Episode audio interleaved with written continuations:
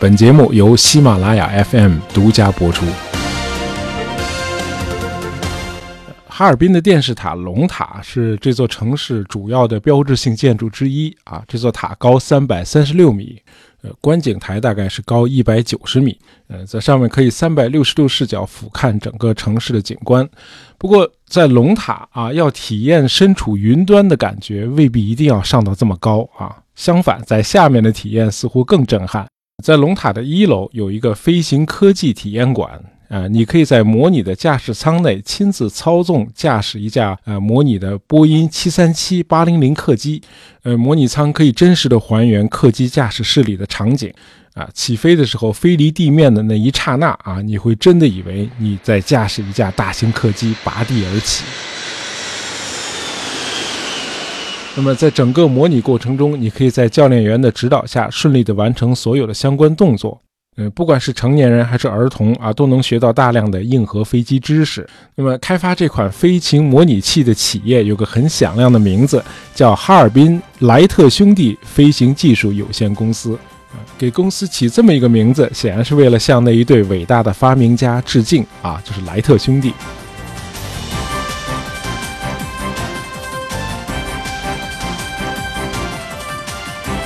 莱特兄弟驾驶人类第一架引擎飞机试飞成功是在一九零三年啊，这年的十二月十七日，这兄弟俩试飞了人类历史上第一架可以被控制的、依靠自身动力的、啊机身比空气重得多的飞机，而且飞机的飞行是可以持续的，不会中途掉下来。那么从这一天开始，人类进入了航空时代。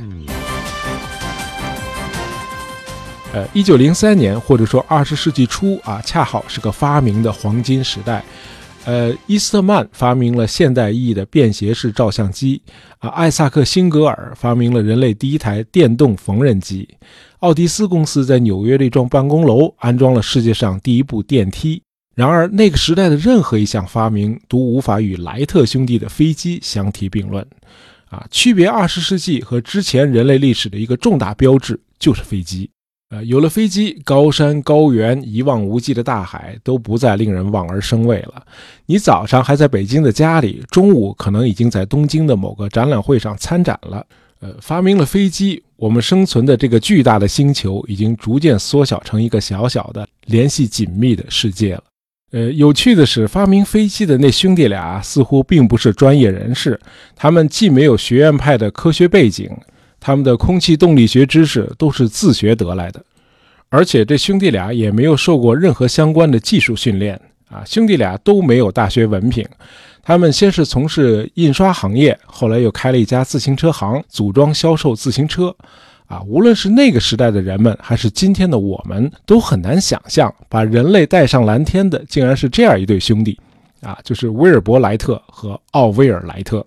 呃，莱特兄弟两人相差近五岁，呃，他们俩的长相和气质应该算是各有特色啊。哥哥威尔伯性格内向严肃，啊，他冷静专注，思维很有条理，记忆力强，啊，虽然只读到了高中，但是因为爱读书，那么威尔伯驾驭书面语言的能力非常强。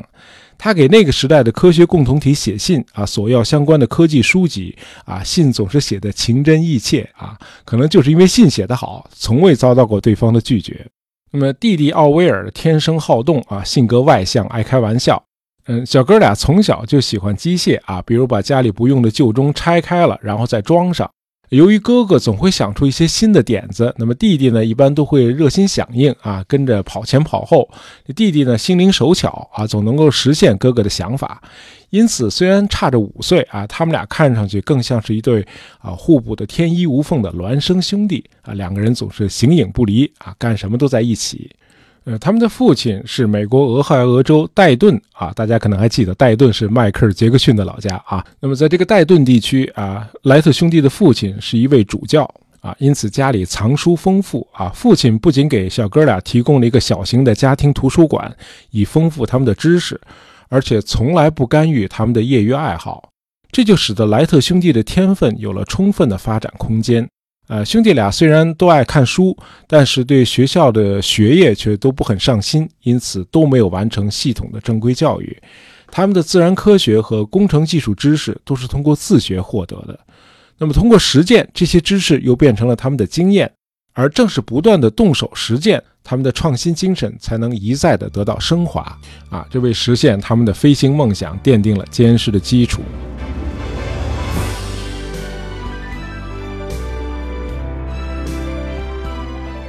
人类飞行的梦想应该说是自古有之的啊。当人类看到鸟类在空中飞翔的时候，啊，就会想入非非的渴望自己有朝一日也能飞上广袤的天空，在天上自由的翱翔。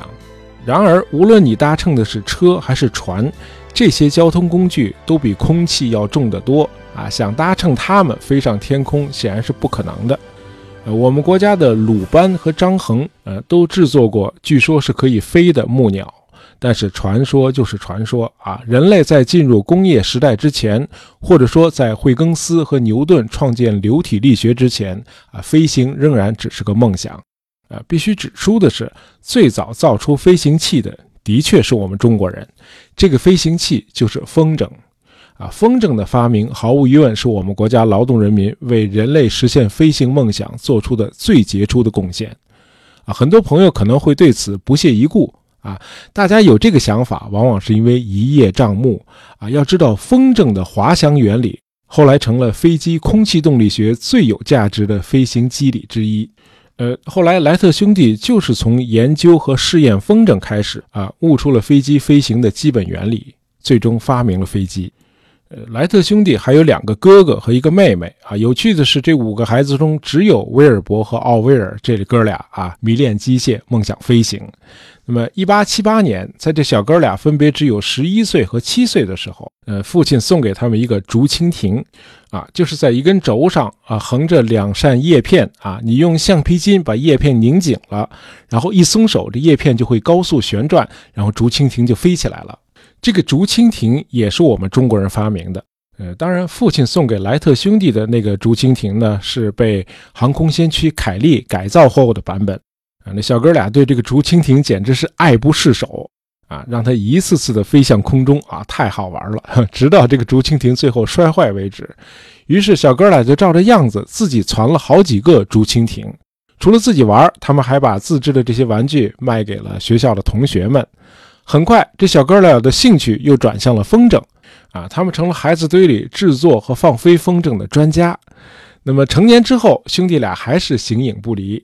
啊，他们开始了自己的事业啊。前面说了，两人先是搞印刷，嗯，后来又开了一家自行车行啊，销售他们自己设计的莱特自行车。呃，那个时候的自行车市场需求很大啊，因此生意做得很红火。很可能就是因为这个原因，兄弟俩很晚的时候才把兴趣重新又转向了飞行。那么到了1896年的8月上旬，哥哥威尔伯读到了一篇报道啊，这个报道说。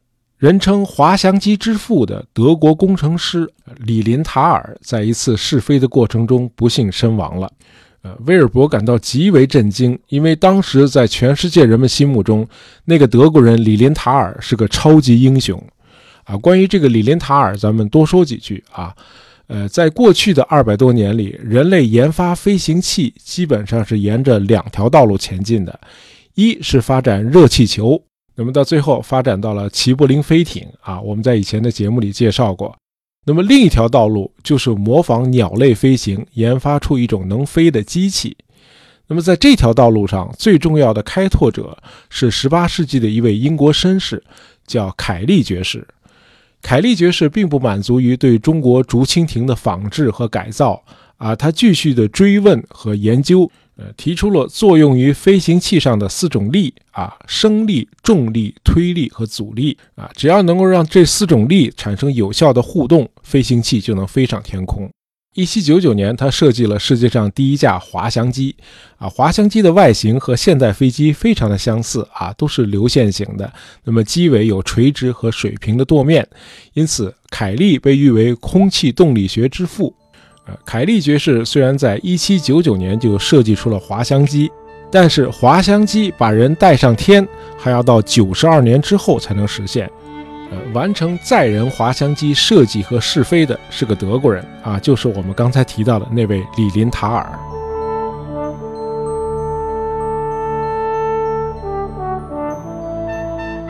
和莱特兄弟一样，李林塔尔也是兄弟俩一起搞研发啊。他和弟弟古斯塔夫一起啊设计滑翔机，在积累了相当丰富的经验和数据之后，李林塔尔决定亲自驾驶滑翔机上天。啊，在位于德国首都柏林北部的里诺夫山脉的一个光秃秃的山顶上，李林塔尔把自己的双臂固定在机翼的下方，然后就朝着前方的悬崖狂奔而去。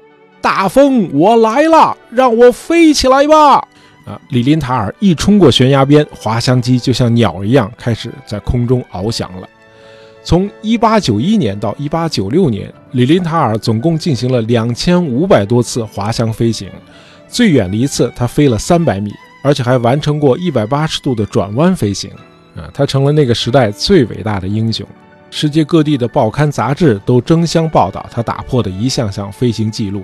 这也能解释为什么李林塔尔试飞的时候，现场经常会出现一些摄影师，啊，这也让我们今天能看到很多他飞行时的影像资料。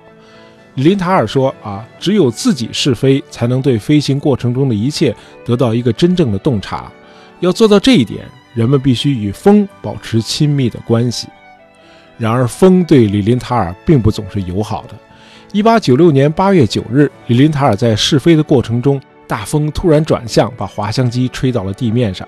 李林塔尔受了重伤啊，第二天就死在了医院里，时年四十八岁。啊，李林塔尔的牺牲可以说是极大的震动了当时还处在起步阶段的世界航空业。呃，莱特兄弟感到极为震惊，但也由此触发了这兄弟俩对航空的兴趣。哎，幼儿时的飞行梦想又一次给激活了。哥哥威尔伯后来回忆说：“啊，听到噩耗的第二天，他就给华盛顿的史密森学会写了一封长信。啊，在信中，他谈了自己对飞行的一些理解，并且问这个史密森学会能不能寄一些关于空气动力学和鸟类知识的书籍过来。史密森学会后来真的给莱特兄弟寄来了不少相关的书籍。”那么与李林塔尔和其他一些先驱者不同的是，呃，莱特兄弟并没有忙于着手设计和制造滑翔机，而是先收集了大量前人遗留下来的航空著作和资料，呃，仔细研究和吸收他们的经验，以及许多用生命换来的教训，啊，从而使他们一开始就有了一个较高的起点啊，避免了很多弯路。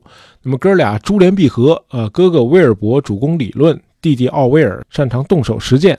呃，两个人设计自行车的时候积累的那些经验，居然也都能派上用场。而且自行车上的零件，像什么链条、链轮、辐条啊、滚珠轴承、轮毂，后来都被他们用作飞机上的零件。啊，哥俩明白啊，自行车需要保持平衡才能正常行驶，飞机的飞行也是一样的。他们确信，一架能够平稳飞行的飞机，至少需要三个运动轴。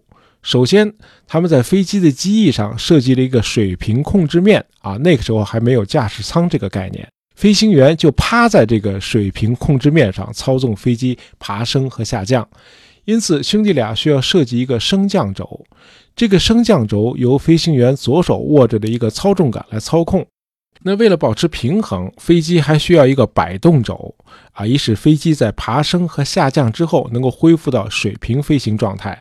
啊，莱特兄弟是通过观察这个飞行中的鸟类发展出这个想法的。呃，他们观察到秃鹰是靠着扭动翅膀来保持平衡的。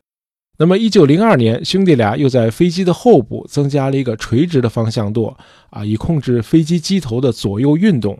这就是第三个运动轴——转向轴。呃，莱特兄弟也是从设计滑翔机入手。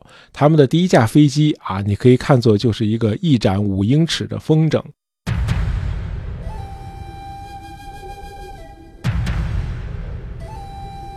呃，一九零零年，莱特兄弟来到北卡罗来纳州的 Kitty Hawk，啊，这个地方的风很大，但是风向相对稳定，地域也很开阔，很适合他们测试新飞机。然而，他们设计的第一架无人滑翔机产生的升力远低于他们的预期，那么莱特兄弟只好把它当做风筝放飞了。那么在飞行的过程中，哎，收集相关的数据。一九零一年，他们又带了一架新的滑翔机回到了 Kitty Hawk。那么这架飞机的性能也低于他们的预期啊！设计飞机哪那么容易啊？那么为了解决飞机的升力问题啊，莱特兄弟专门制造了一个风洞，用来测试他们设计的机翼啊，风洞你可以看作是一个盒子啊，这个盒子的一端有一个风扇，风扇把稳定的气流吹向安装在风洞内的机翼模型上。那么利用这个装置，莱特兄弟就能够收集到足够的空气动力学的信息这样他们就知道了机翼的最佳状态应该是什么样的，啊，机翼的尺寸应该有多大。另外，风洞还能告诉他们，如果更进一步啊，设计一架动力飞机。那么螺旋桨应该达到怎样的性能？发动机必须产生多大的推力？哎，这些数据风洞都能告诉他们。那么到了这个时候，莱特兄弟已经胸有成竹了。他们决定跨越滑翔机这个阶段，直接去设计动力飞机了。他们把一台水冷式汽油活塞发动机固定在主机翼的下方，啊，发动机的重量仅有七十五公斤，能够产生十二千瓦的功率。啊飞机不再依赖风作为动力了，它得自己飞了。呃，一九零三年十二月十七日啊，这是一个载入史册的日子。这天的清晨啊，天气阴冷啊，不断的阵风带来了刺骨的寒意。在 Kitty Hawk 的一块空地上啊，几个身影在晃动着。呃，莱特兄弟正在准备试飞他们制造的第一架引擎飞机。这架飞机他们起了个名字叫“飞行者”。场地上除了几个救生员和帮手之外，没有任何观众。呃，飞行者体积庞大啊，长六点三米，双层机翼的翼展达到了十二米。主机翼的下方是发动机，那么机翼后面安装着左右各一副双叶螺旋桨，通过链条与发动机相连。哎，自行车零件嘛。呃，飞机没有起落架和机轮啊，只有滑橇。那么起飞的时候，飞机是装在滑轨上。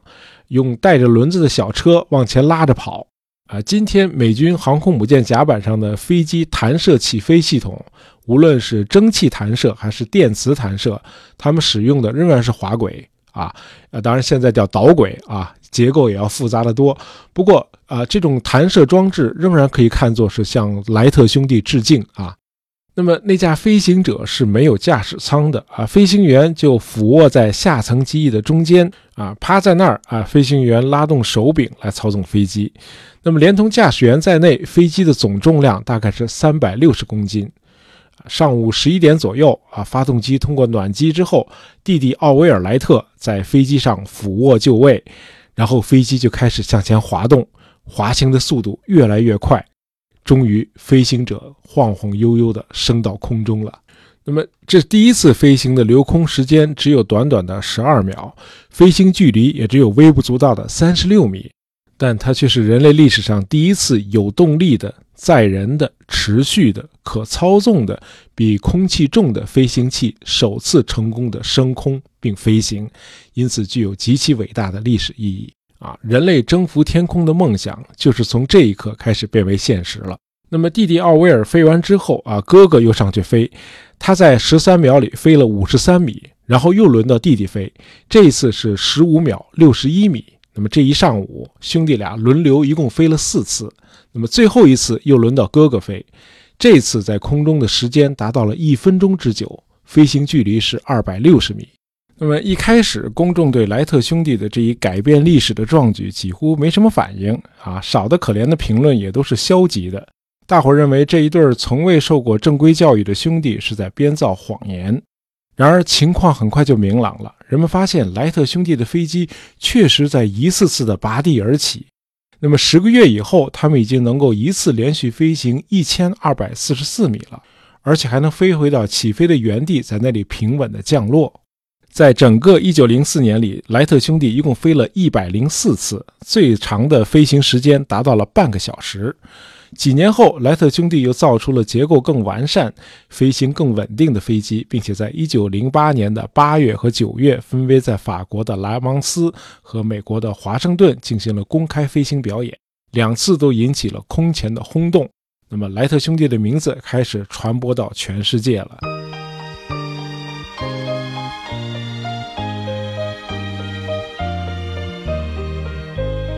人们发现这对英雄几乎没有什么私人生活，两个人都没有结婚啊，几乎一生都是以飞机为伴。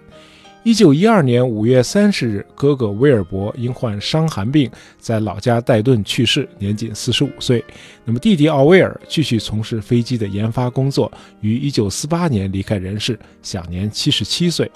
那么在弟弟奥威尔还在世的时候，一九三零年代有个美国女记者在翻阅档案时看到了一张旧的地方报纸。那么据这家报纸记载，在康涅狄格州的布里奇波特市。有个来自德国的移民叫魏斯科普夫，他比莱特兄弟早两年就已经成功的驾驶一架引擎飞机飞上天了。那么试飞的那天是一九零一年的八月十四日，啊，因此世界航空史有可能因此而改写。那么进入了二十一世纪后，有一位叫约翰·布朗的澳大利亚人啊，经过数年的调查，得出结论说，那个德国移民魏斯科普夫在一九零一年八月二十四日还试飞过第二次，不是一家报纸，而是四家地方报纸都对此做了报道。然而，全球最大的科技博物馆啊，位于德国慕尼黑的德意志博物馆，那里的航空史专家却对魏斯科普夫率先试飞成功隐形飞机的这个说法持怀疑态度，因为既找不到他的设计图纸，也没有飞机的照片或者试飞时的影像资料。那么，魏斯科普夫本人说，他在一九零一年年底建立了一家呃航空发动机的工厂，后来因为和投资者闹翻了，工厂几个月之后就关闭了。后来呢，他似乎也心灰意冷了，再也没有尝试过研发飞机。呃，魏斯科普夫这个案例可以说明这样一个事实：在那个年代，致力于研发飞机的绝不只是莱特兄弟两人。啊，包括著名学者兰利在内啊，当时在欧美各国涌现出一大帮航空发烧友，美国的、德国的、法国的啊，哪都有。那么研发飞行器几乎已经成了当时的一股历史潮流了，就是说，历史在那个阶段就已经决定了飞机肯定是要被发明出来的。呃，我们可以这样看这件事儿啊，在一九零三年十二月十七日，莱特兄弟升空之前，那么人类的航空业已经是个犹抱琵琶半遮面的现实了啊，只不过需要一些先驱者们一点一点的把这个现实展开啊，这很有趣啊。也许在历史的任何一个阶段都会有某种思想潜流啊，这个时候就需要若干个领跑者把越来越多的人都带动起来。那么这股潜流才能开始向前流动。好，今天的节目就到这儿啊。本期节目是由我们的听友九月池点播的，希望你喜欢啊。喜欢大野杂货铺的朋友，不要忘了订阅我们的专辑。当然，希望大家能够在朋友圈里推荐一下我们的节目。感谢大家收听，咱们下期再见。